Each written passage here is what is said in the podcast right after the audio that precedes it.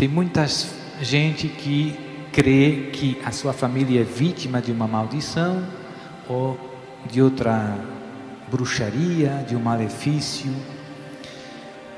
Então, a primeira coisa é fazer o diagnóstico se realmente a sua família é vítima de maldição. E eu noto que, em geral, as pessoas têm uma tendência de ver maldição onde não existe maldição. Em geral, as pessoas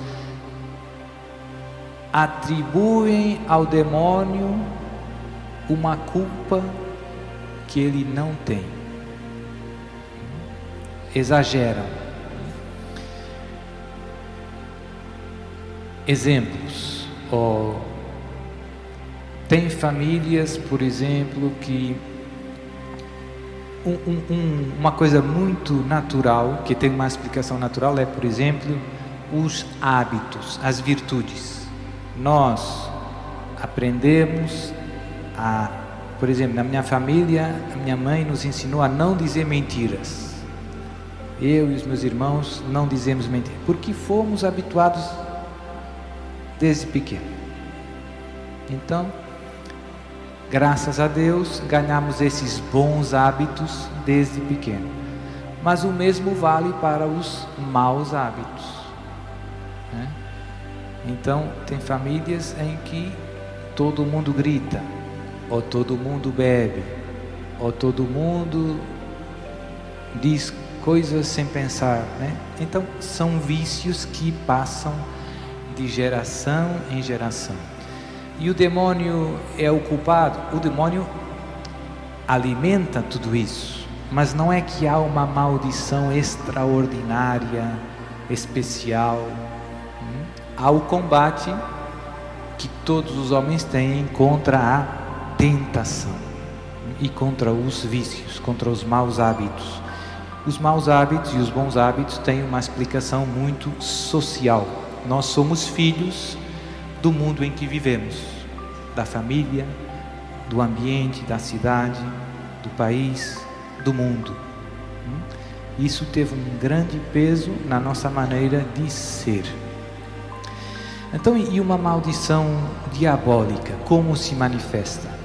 Os distúrbios diabólicos se manifestam com, com factos estranhos, não normais, coisas muito estranhas. Né? Sobretudo, um dos sinais mais certos, não é o único, para perceber que existe um distúrbio diabólico extraordinário é a aversão às coisas sagradas. Exemplo é, padre, eu não, não vou nos funerais, não vou no cemitério. Por que, minha filha? Porque quando entro no cemitério me sinto muito mal.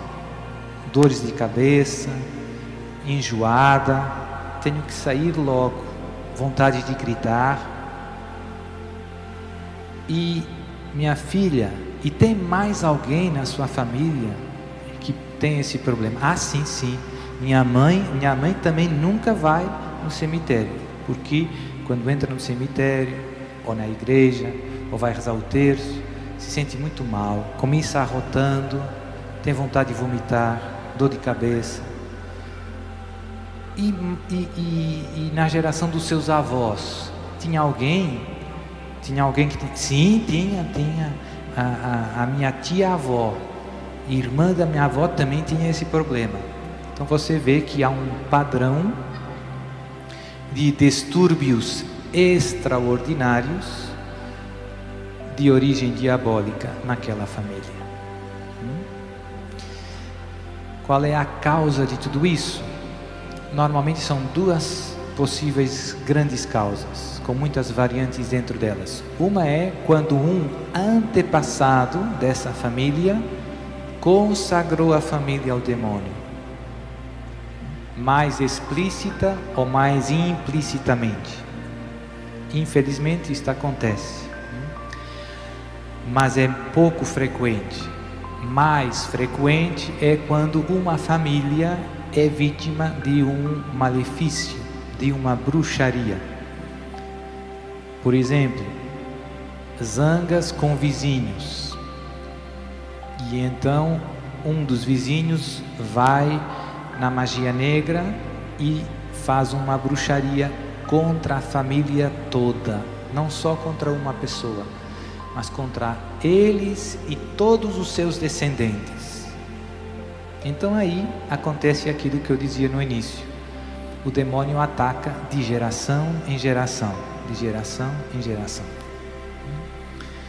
Então, quando surgem esses distúrbios extraordinários, o que eu devo fazer para quebrar essa esse malefício, essa maldição, essa praga? A solução para esses problemas é viver uma vida na graça de Deus. Então, a primeira coisa é fazer uma boa confissão, voltar aí na missa, comunhão. Se a sua vida estiver cheia de Jesus, de Deus, imagine quem não vai poder fazer nada contra você. Então, não é só uma questão de ir no padre exorcista e o padre reza e fica tudo bem. É uma questão de conversão de vida. Você tem que deixar Deus entrar no seu coração. E muitas vezes acontece uma coisa curiosa.